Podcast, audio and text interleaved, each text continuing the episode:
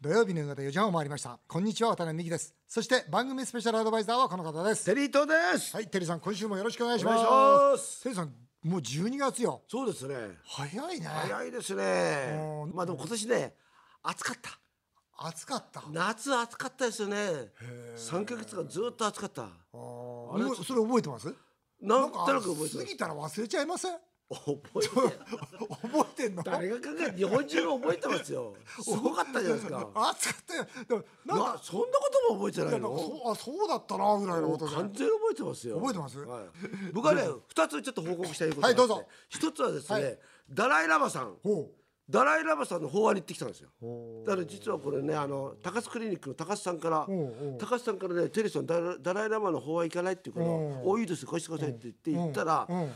あの方ねうんダライラマさんとうん親しいらしくてうんですごい2,000人ぐらい入るうんあの横浜のうんうんねパシフィック横あ浜パシフィックでやったのはいやったんですけどほもとそこの一番前のセンターだったんですうんよ。おーして僕の周りうん全員うんお坊さんうんで全員坊主なんですよ。うんちょあちょっと僕だけ私服だと思って、でも僕はこうやって坊主ですよ。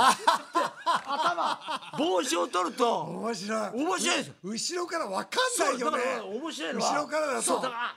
あ俺みんなすげえなと思って帽子をかぶってたんだけど、うんよし帽子取っちゃおう帽子取と思ってと取ると俺も全員坊主だから坊主でもう僕も同化しちゃってあーすこごいれは俺も高層に見られてんなと思ってすごい面白いでしょ面白いでねみんながもうみんなすごいんですよ、で始まる前みんながもうお客さん2,000人が興奮して、みんなねロックシーンが待つみたいにみんな立ってうわーって近づいてからピッピッピッってやってるんですけど、でそしてみんな来ると、みんなもう感動して、うんもうみんなうわーって、してみんなはもう座ってください座ってくださいって、シーンとする、ダライラマさんが、ん皆さんあの私がこれから話すことは鵜呑みにしないでくださいって すごいでだしょ第一声が大勢ああのあまり信じないでくださいーなるほどね私は話すけども皆さんは私の話を自分の心の中で消化して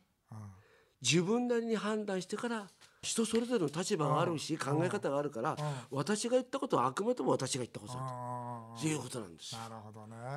あーもう一つ言ってたはいのもうは一つ何もう一つ言ってたのもはう一皆さん不安ですかっ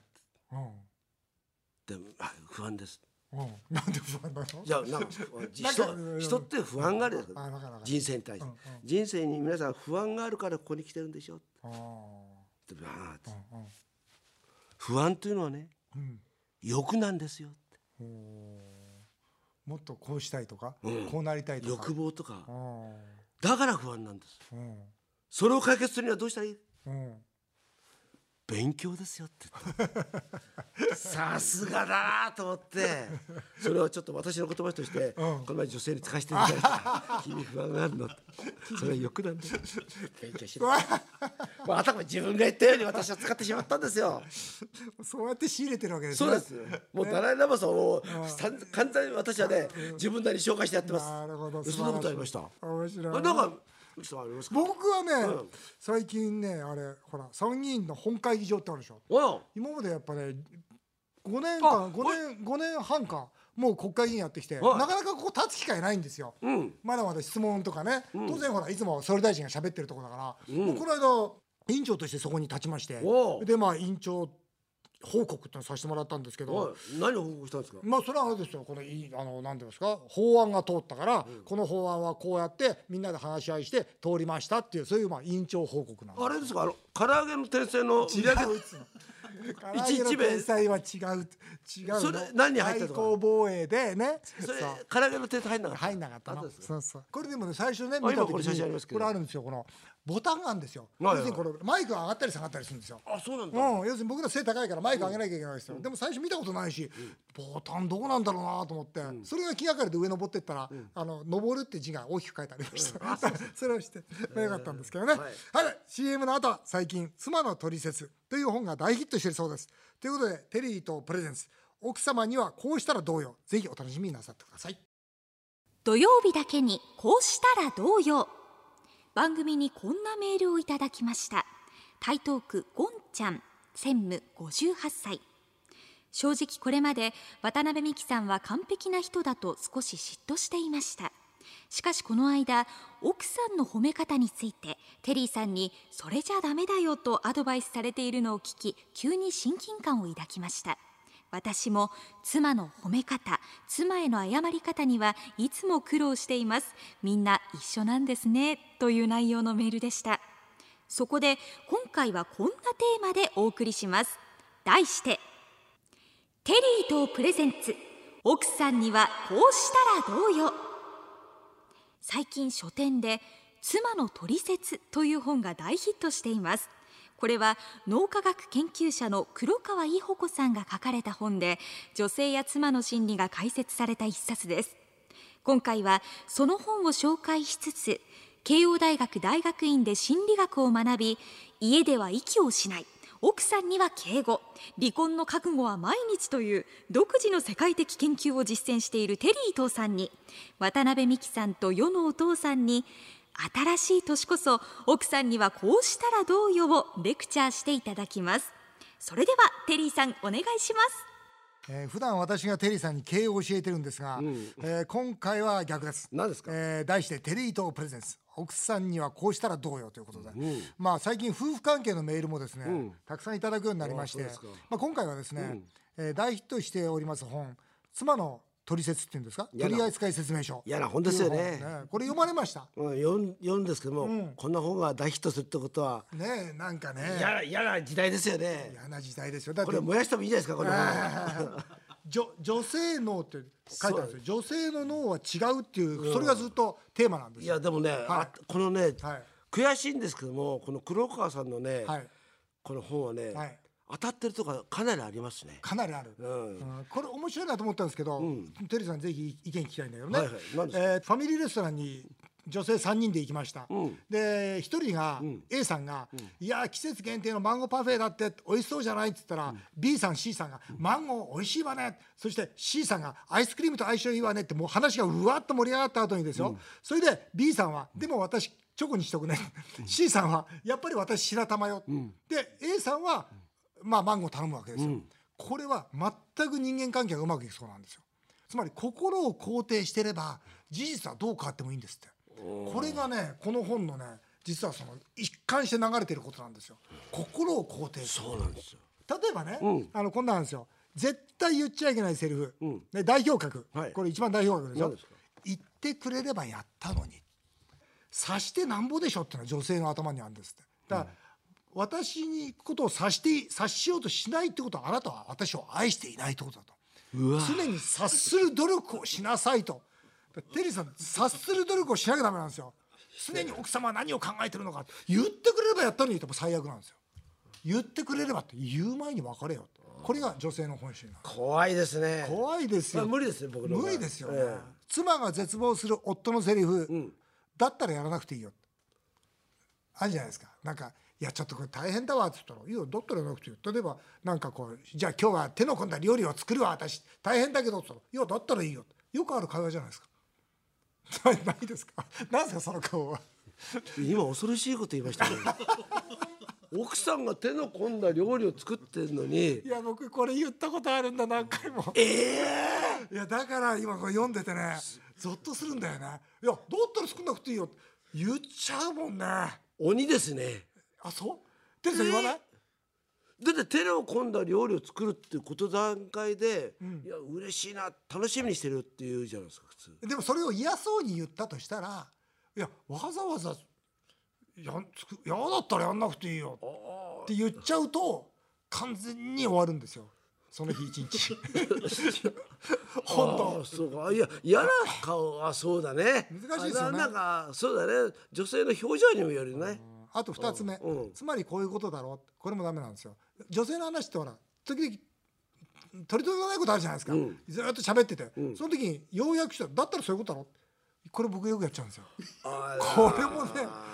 これもダメだわダメですねダメでしょテリーさん、うんテリーさんやんないの僕はね全く違う話をふっかけますね何ですかそれ向こうが喋ってる時に全く異次元の話を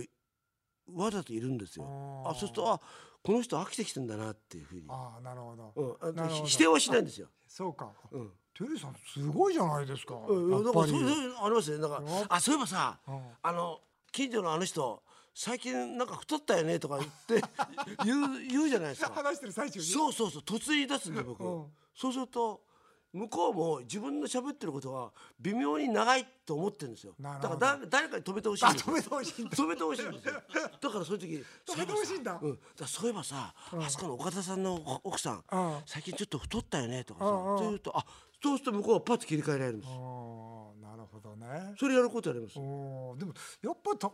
でもそんだけ達人なのに、うんテリーさんってなんで夫婦うまくいってないんですかそれはね、あの多分僕がいろんな女の子と遊んでるからです ねいくら上手にねそれ接しても、ね、それバレちゃうん事です実よは消せないからそうねなんですよいやたくさんねこの夫婦関係のメールも来てるんですよ、来てますかうん、例えば横浜市上岡、恵子さん57歳、んいつも楽しく聞いてます結婚30年、それはうちもいろいろありますよと、うんあるけれどお葬式や結婚式など人前に出ると良い夫婦を取り繕うので、意外と冠婚葬祭がいい機会になってます、仮面夫婦に近いのかしらとこういう夫婦同様ということで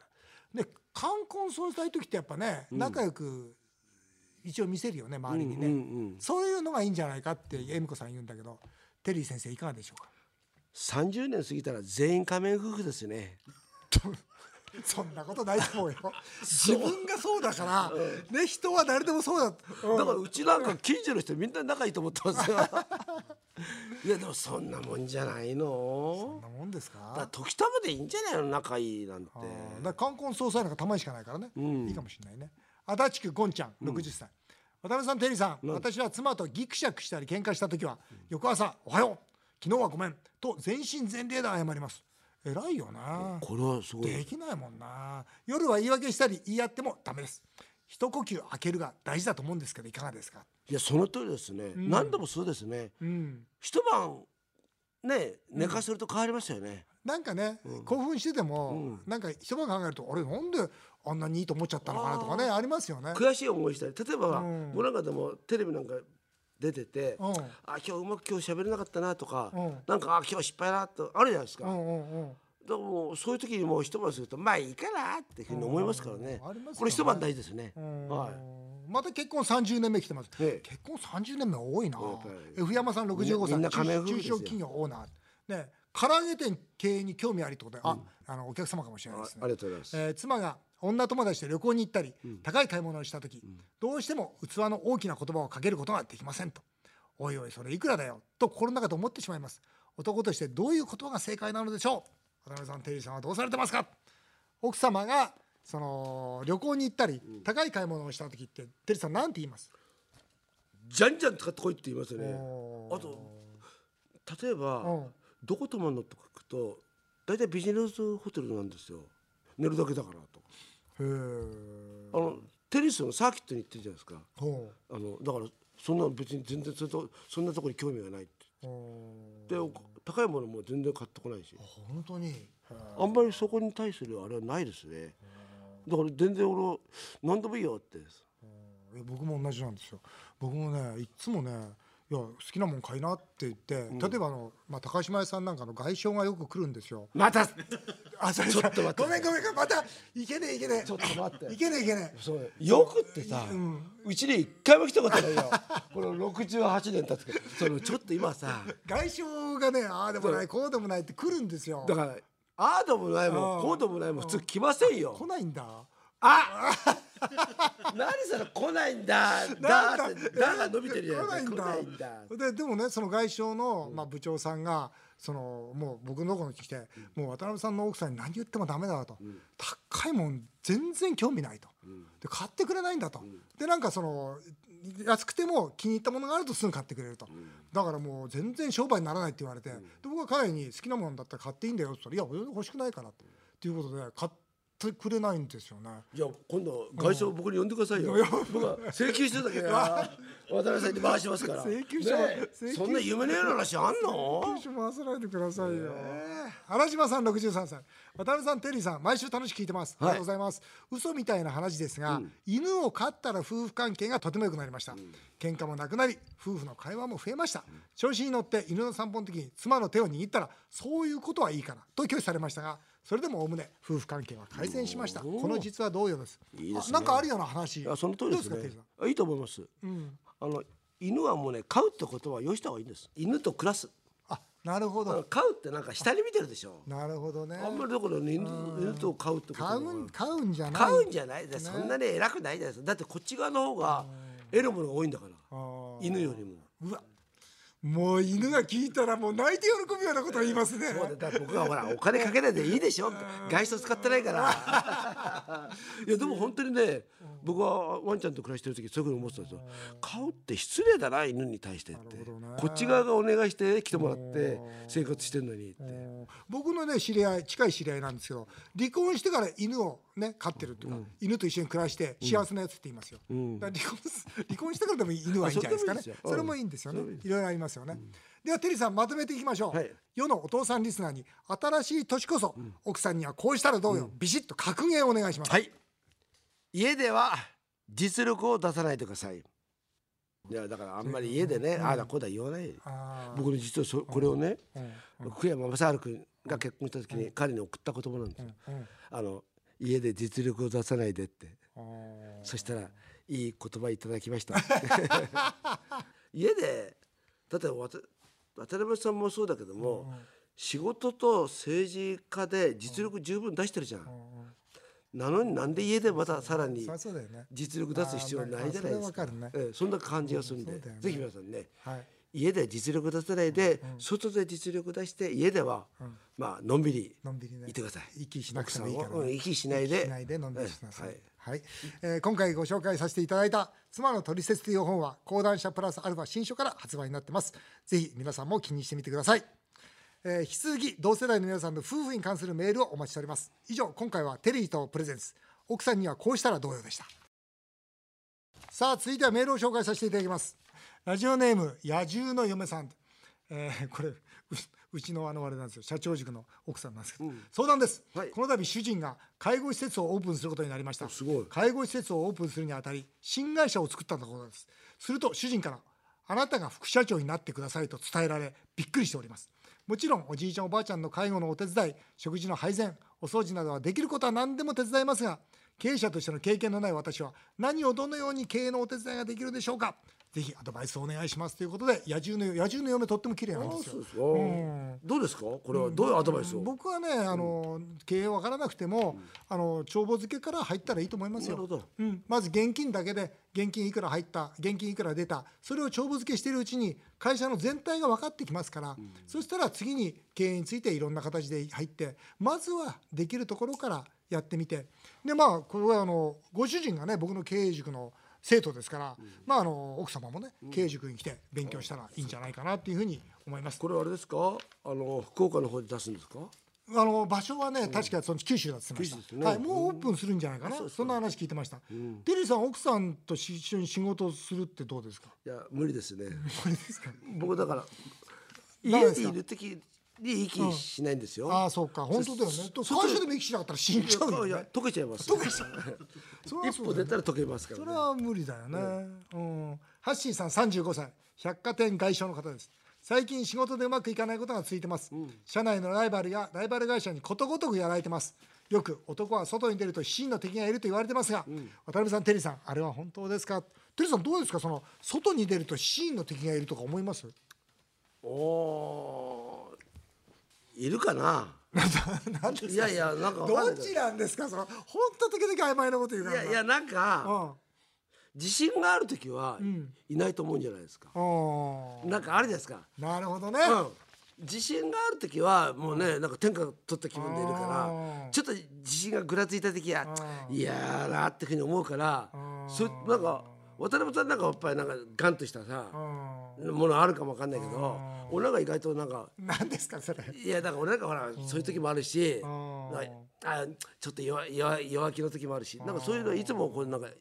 揺れ動いてますよねな。るほどね、35歳百貨店外商としてやっぱり、あの多分ちょっと自信今なくしてるのかな、だからことごとくやられるとか言うのかなどうですかこれは。僕は敵なんか感じたことないな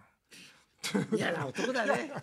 何そいやれ。僕はね敵はね自分だと思ってますから、まあ、ただそうよくいるんで すよ。昨日の自分が敵ですから、よくいるんですよ。ライバルは自分とか言ってるやつ。アイドルにもいますよ、そういうの。いますライバルは自分、あと自分、自分にご褒美とかさ。えー、怒られてるから次いきます、ファルファンさん46歳雑誌編集者の方です、えーネットで女性からモテるイケてるおじさん、通称イケおじの特徴をまとめてありましたおうイケおじテリーさんじゃないですかイケおじねいやモテイてるケてるおじさんの条件としては4つあるんですって、おう清潔感がありセンスがいい、ねおテリーさんいいじゃないですかあ僕はねお風呂一日三回入りますからね